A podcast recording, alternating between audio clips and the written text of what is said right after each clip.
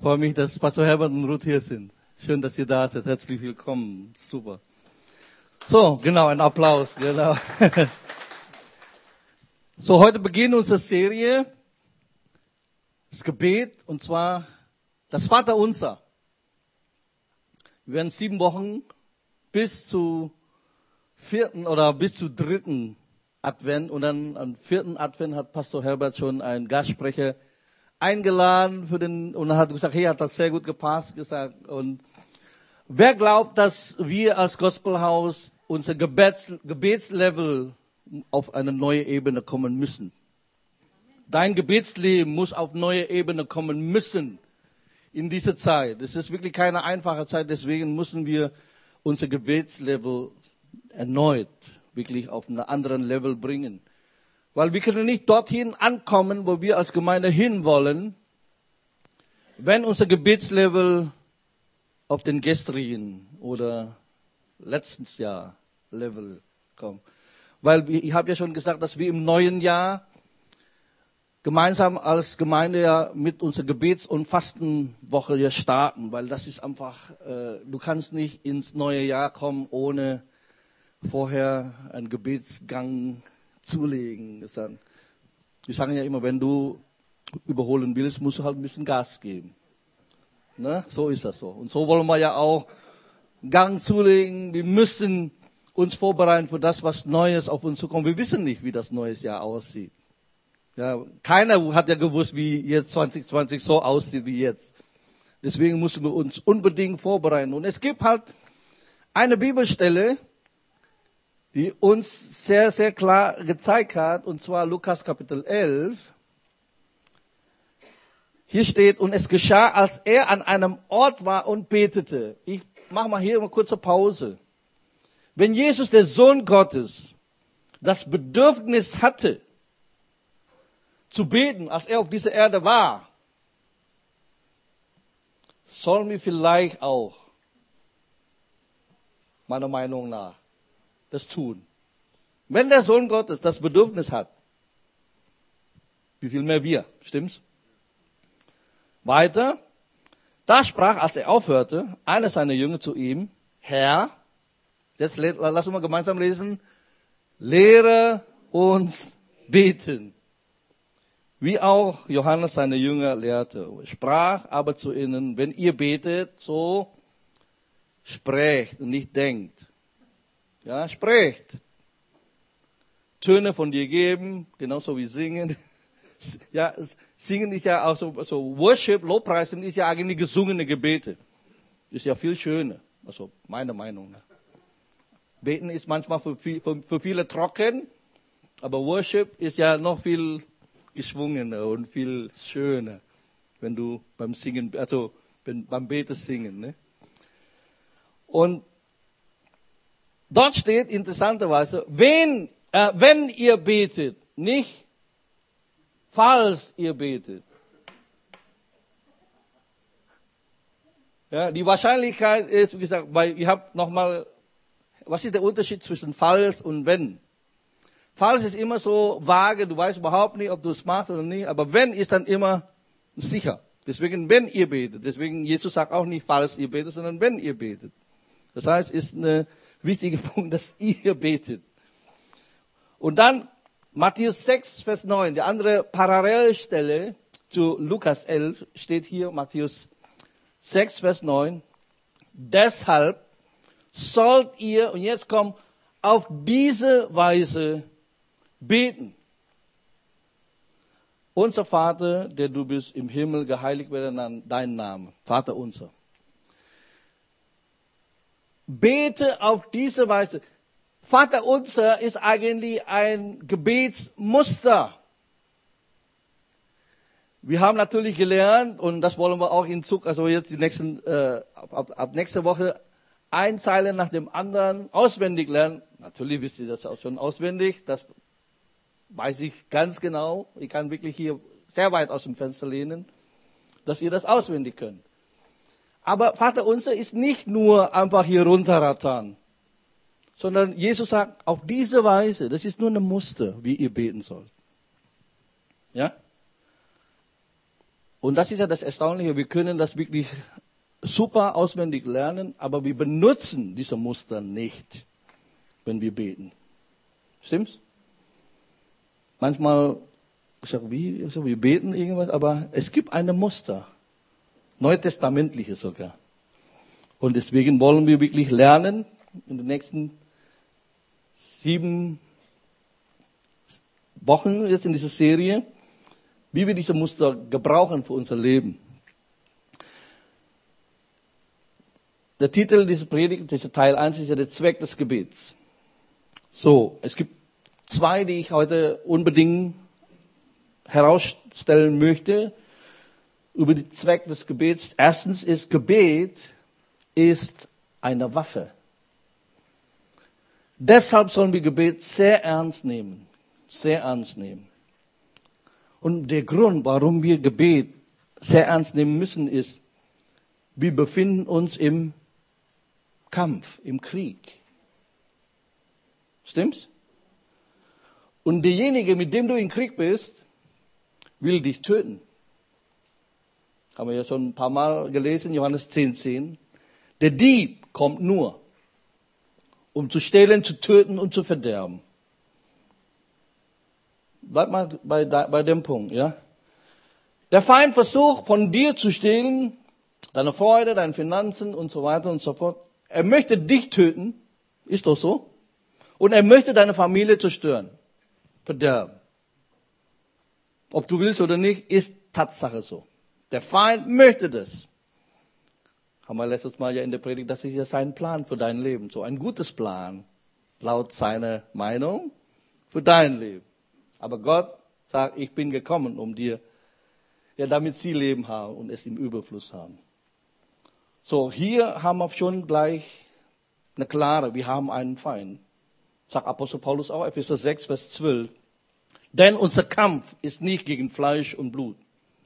Dein Nachbar ist nicht dein Feind. Oder deine Schwiegermama, je nachdem. Früher haben wir ja immer gesagt, ne? Ja, auch nicht irgendjemand, der blöd zu dir ist, dein Chef auch nicht, sondern was? Gegen die Gewalten, gegen die Mächte, gegen die Weltbeherrscher dieser Finsternis, gegen die geistigen Mächte der Bosheit in der Himmelswelt. Und diese Botschaft ist nicht nur für Pastoren und Bundessekretärinnen oder wie die alle heißen, die Vollzeitler, sondern wie steht, wir ist unser, für dich und für mich. So, wir kämpfen gegen Gewalten, gegen Mächte. Das ist schon richtig massiv hier, eine, eine, eine Rangordnung in der Himmelswelt, wenn man so sagen darf. Und deswegen müssen wir auf eine andere Ebene gehen. Wir müssen geistlich uns so vorbereiten, weil ohne Gebet, da sind wir schon verloren. Ja? Wir kämpfen gegen Fürstentümer, sagt Paulus hier. Ja, Fürstentümer bedeutet ja ein Fürst über eine Region, über ein Gebiet, über ein Gegend, über ein Land sogar. Ja, es ist natürlich hier, lehne ich auch ein bisschen sehr weit, wir sagen, hey, äh, es gibt eine te territoriale Mächte. Wollen wir nachher dann schauen. Lass uns mal kurz anschauen, Daniel Kapitel 10, Vers 12 äh, und 13. Und er sprach zu mir, ein Engel, Fürchte dich nicht, Daniel, denn du, äh, denn von dem ersten Tage an, als du von Herzen begehrtest, zu verstehen und anfingst, dich zu demütigen vor deinem Gott, wurde deine Worte erhört. Und ich wollte kommen um deine Worte willen. Aber der Engelfürst des Königreichs Persien hat mir 21 Tage widerstanden. Und siehe, Michael, einer der ersten unter den Engelfürsten, kam mir zu Hilfe und ihm überließ ich den Kampf mit dem Engelfürsten des Königreichs Persien. Das ist für mich eine erstaunliche Passage in der Bibel, die mir einen Einblick geben, wie eigentlich in unsichtbaren Welt abgeht. Es war früher, es gab eine, eine, wie sagen wir das, Novel, wie sagen wir das, äh, äh? Ein Roman, danke, ein Roman von Frank Peretti. Hat jemand schon mal gelesen? Ja, ich habe das verschlungen damals in der Bibelschule. So ein dicke Schinken. So, wenn du Herr der Ringe und der Hobbit und wie der alle heißen. Aber Frank Peretti ist super. Das ist genau das beschreibt, wie eigentlich in der unsichtbaren Welt abgeht. Ja? Hier ist ein Engel vom Thron Gottes, gesandt, der sagte zu Daniel, du, ich bin gekommen, um dein Gebet zu beantworten. Ich wurde vom ersten Tag an hier entsandt von Gott, um das dir mitzuteilen. Aber ich konnte nicht durch. 21 Tage lang war dieser Fürst von Persien, hat mir widerstanden. Und Gott sei Dank kam Hilfe, ja Michael. Der Erzengel hat mich unterstützt. So, ich überlasse in den Kampf ihm, so dass ich dann hier schnell zu dir kommen kann. So ist ungefähr, was der Engel hier dem Daniel gesagt hat. Fürstentümer, Mächte.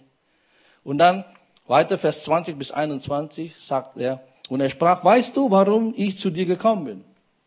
Und jetzt muss ich wieder hin und mit dem Engelfürsten von Persien kämpfen. Und wenn ich das hinter mir gebracht habe, das ist ja schon, ne, gesagt, diese Siegessicherheit, den erledige ich und dann kommt der nächste. Ja, der Fürstentum oder der Engelfürst von Griechenland kommt der nächste. Das heißt, ich erledige der eine, kommt der nächste. Das ist aber diese Siegessicherheit von dem Engel. Und, und dann sagt dann hier weiter, und es ist keiner, der mir hilft gegen jene, außer eurem Engelfürsten Michael. Weißt du, dass du einen Engelfürst bei dir hast? Oder bei dir ist? Die Bibel sagt ja, Gott hat ja Engel gesandt zu dir. Was? Um dich zu beschützen, damit dein Fuß nicht was? Gegen Stein stoßt. Aber ich habe noch was viel Besseres als nur einen Engel. Du hast auch einen Fürst. Und zwar der Friedefürst, der bei dir ist. Wenn das nicht ausreicht, dann weiß ich auch nicht. Der Engel ist super, ich bin froh über, über den Engel. Aber der Fürst, der bei mir ist, ist wirklich der Beste von den Besten. So ist das auch bei dir. Der Friedefürst ist bei dir. Dann ist, ist, ist entspannend einerseits. Das ist ja das schon. Einerseits, wir sollen wirklich ernst nehmen beim Gebet, aber das Problem ist, bei vielen ist, dass man dann so verkrampft in vielen Dingen. Ja, du nimmst das viel zu ernst. Das ist ja, ich, ich äh, widersprich mir nicht. Ja, einerseits soll ich äh, das Gebet ernst nehmen, aber doch auf der anderen Seite, ich sage, ich kann doch entspannen. Ja, der Sieg ist ja vollbracht.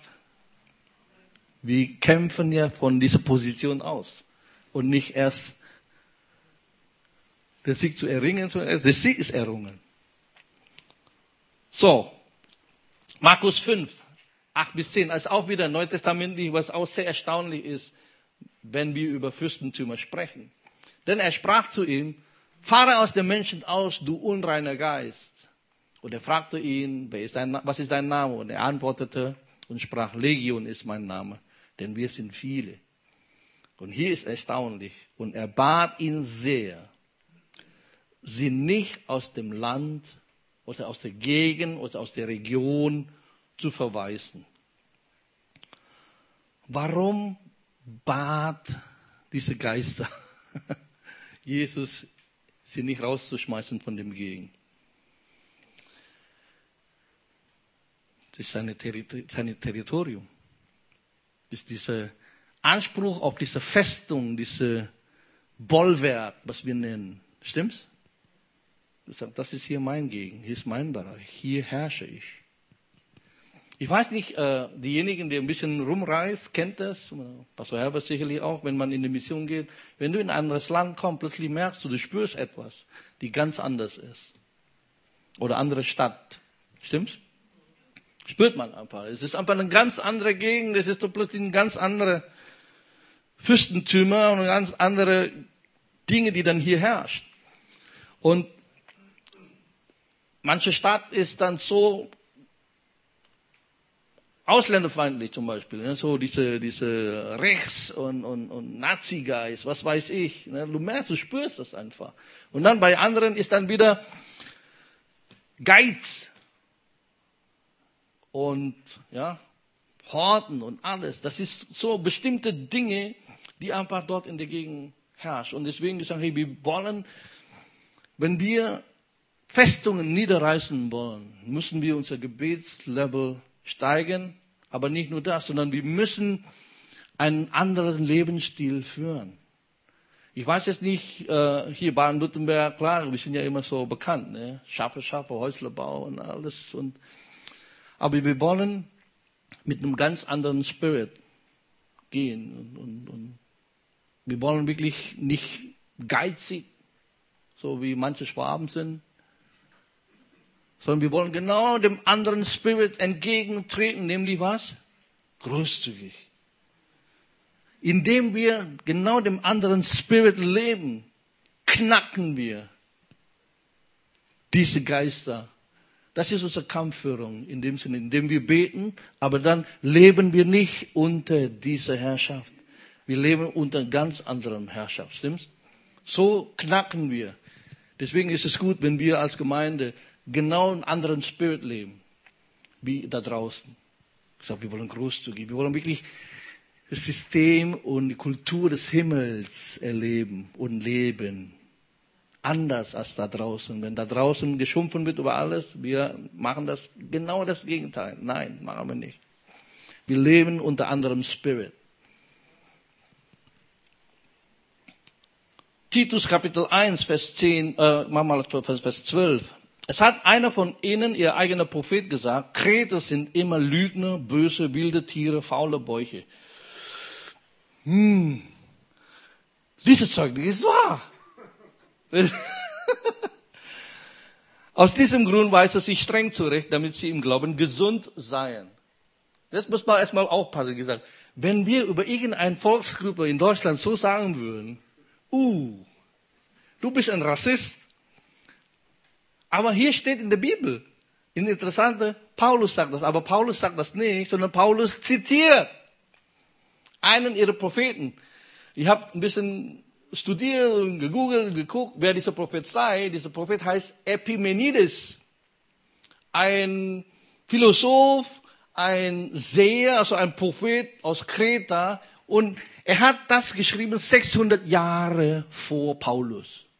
Hat er das gesagt. Kreta sind, so Paulus zitiert eigentlich, was Epimenides über sein eigenes Volk gesagt hat.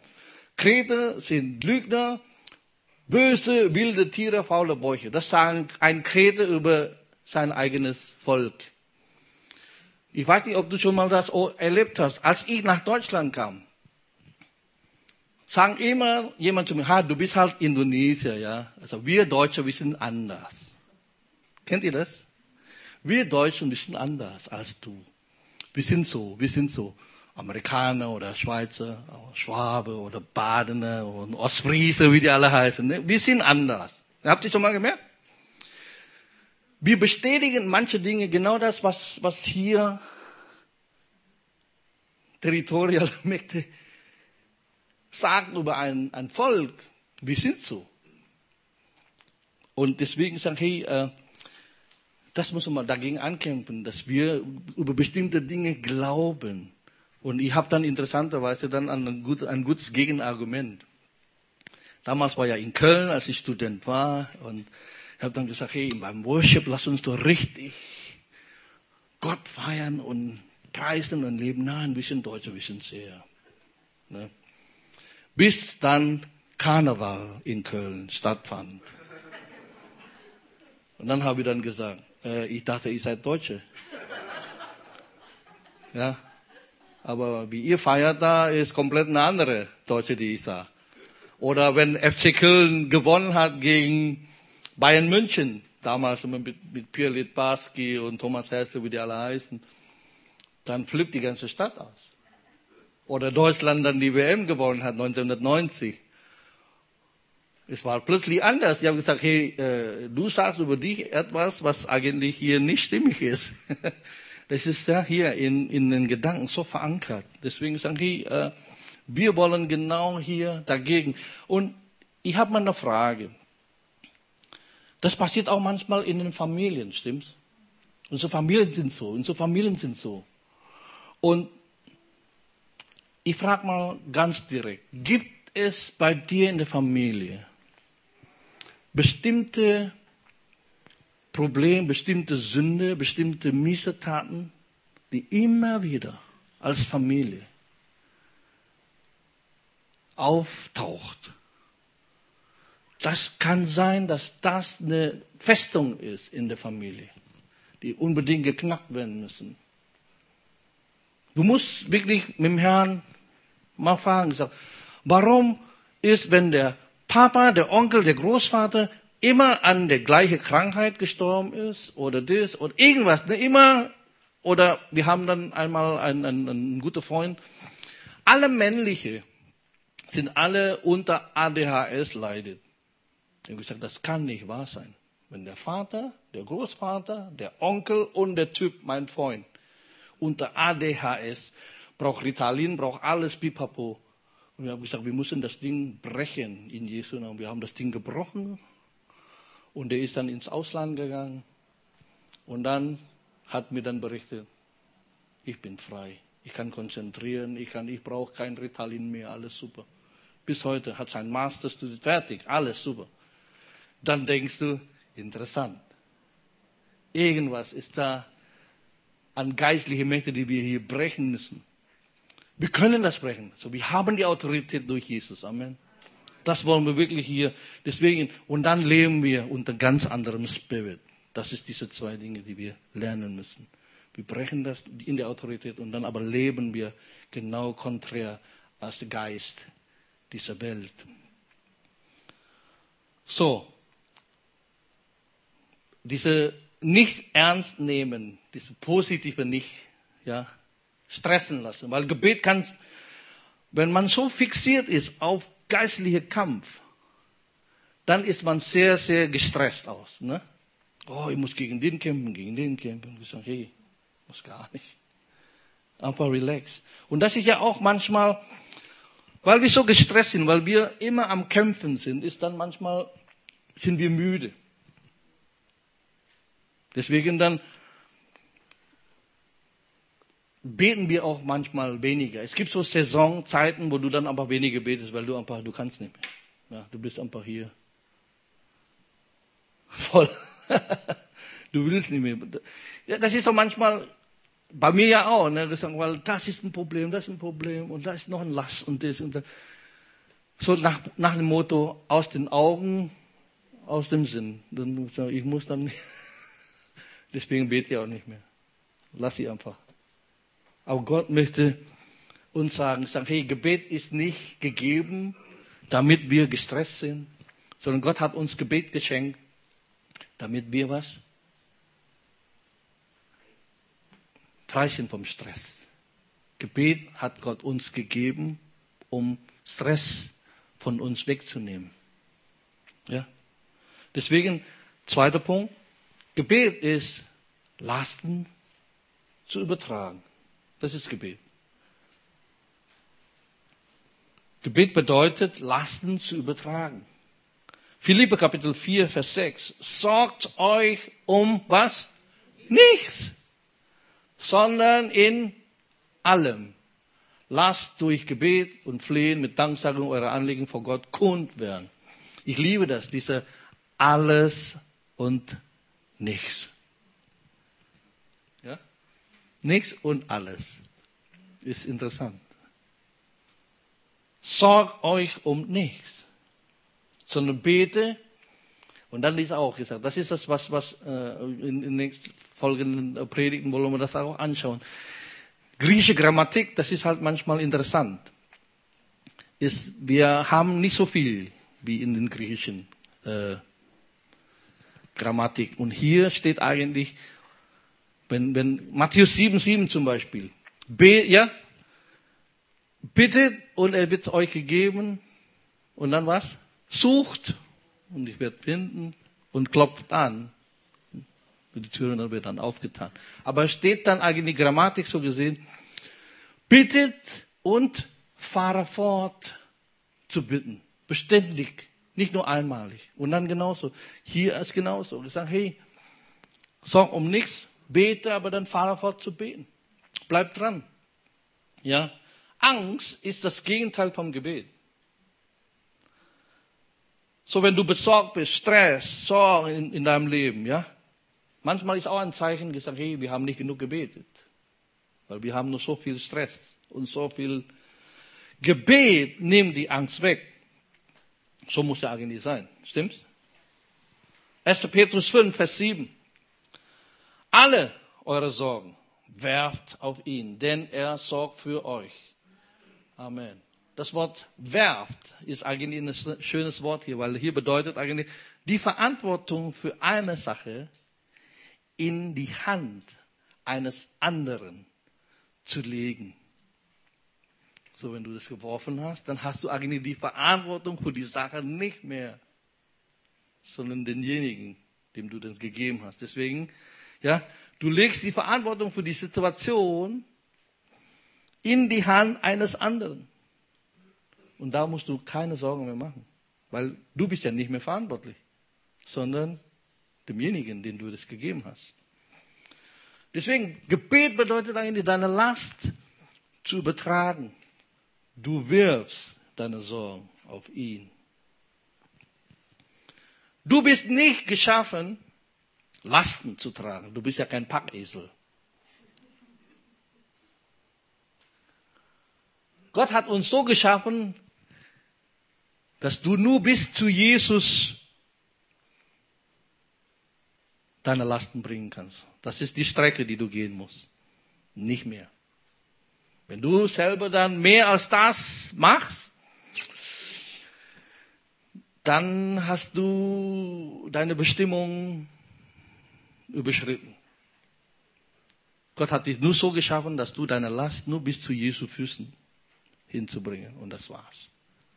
Und dort legst du deine Sorgen ab. Aber was viele Christen machen, ist dann so, ja, sag mal so, Herr, ich leg das dir hin, ja, hier zu deinen Füßen, alle meine Sorgen, alle meine Ängste, und du redest, und du redest, und du redest. Und dann sagst du, aber du bewegst dich ja gar nicht. Ja. Dort, Herr, das ist dort da, unter deinen Füßen. Ah, okay.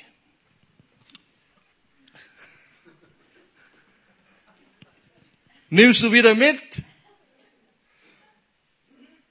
Du musst ja eigentlich dort stehen lassen, stimmt's? Aber das ist doch, wir machen das genau diese Fehler immer und immer wieder. Wir sagen zwar, ich leg das zu deinen Füßen hin, ja, ich gebe mir dir hin. Dann nimmst du das wieder mit, anstatt dort hinzulegen. Ich weiß nicht, ob du schon mal mit jemandem gesprochen hast, gesagt, du, äh, hast du dem Herrn schon mal das Ding abgegeben? Hast du die Antwort? Ja. Schon öfters. Ich sage, wie? Ich dachte, wenn du abgegeben hast, ist doch eigentlich abgegeben. Aber ich sage, wenn du schon, wie, ja, du, dann nimmst du aber wieder mit. Das heißt, du hast ja nie abgegeben. Oder? Deswegen, ich sage, hey, äh, leg das dorthin und fertig, ja. Ich sage nicht, dass wir nur einmal beten und das alles erledigt, in Anführungszeichen. Ist halt manchmal nicht so. Wir müssen halt dranbleiben, stimmt's? Kennt, kennst du diese Armbahn?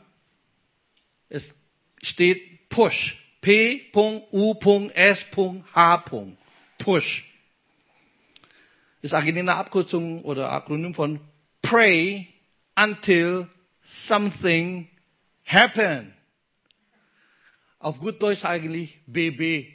Beten bis bis was? Ja, bis das, was du gebetet hast. Bis das Ding erledigt ist. Bis das Ding durch ist. Beten bis. Bis wann? Ja, bis das Ding durch ist. Ja? Du betest so lange, bis deine Kinder wieder zurück zum Herrn. Du betest so lange, bis dein Ehepartner wieder zum Herrn kommt. Du betest bis. Wir haben damals äh, in Stuttgart eine meiner Leiterinnen, der hat 25 Jahre für seinen Ehepartner gebetet. Und wir konnten alle erleben, wie diese Partner sich bekehren, sich taufen lassen und so und geht vorwärts mit dem Herrn. 25 Jahre schon lang, aber hey, im Vergleich zur Ewigkeit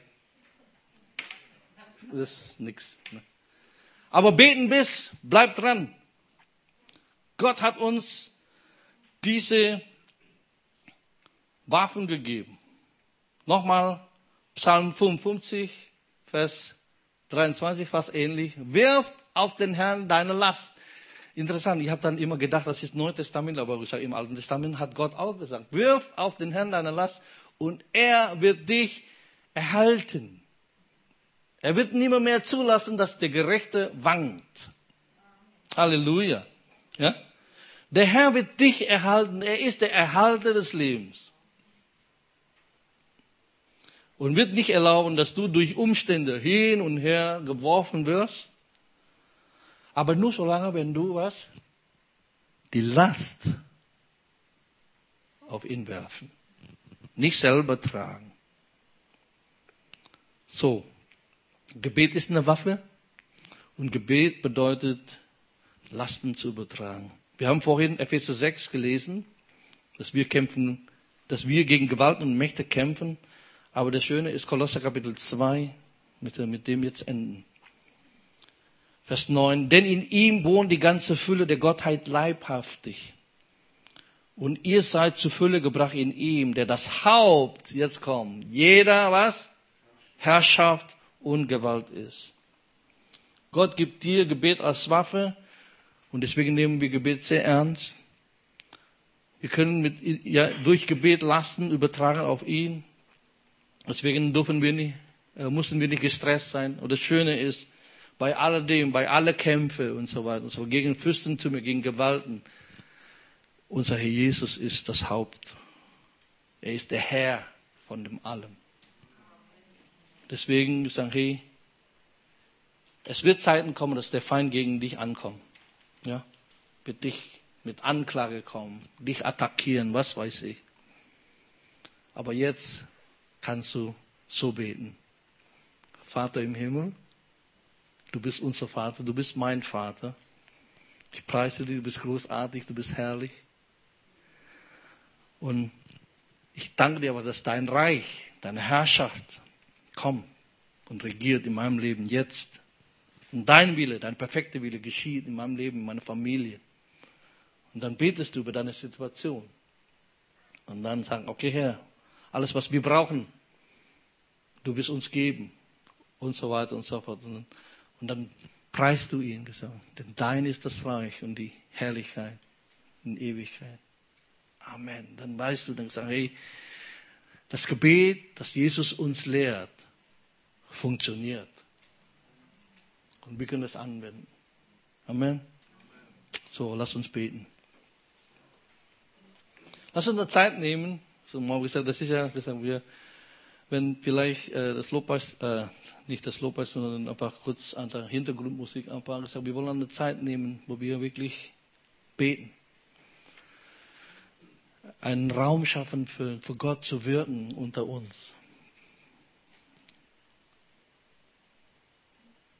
Meine Frage heute Morgen ist, welche Last trägst du gerade?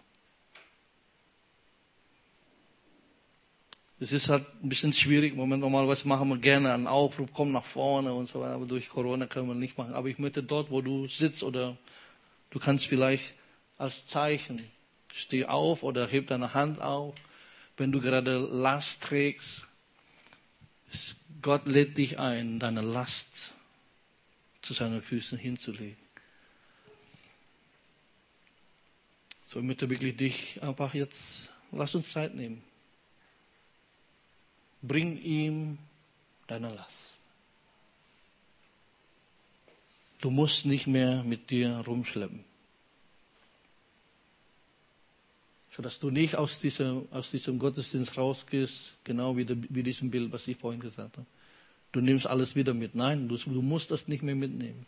Leg all diese Last zu seinen Füßen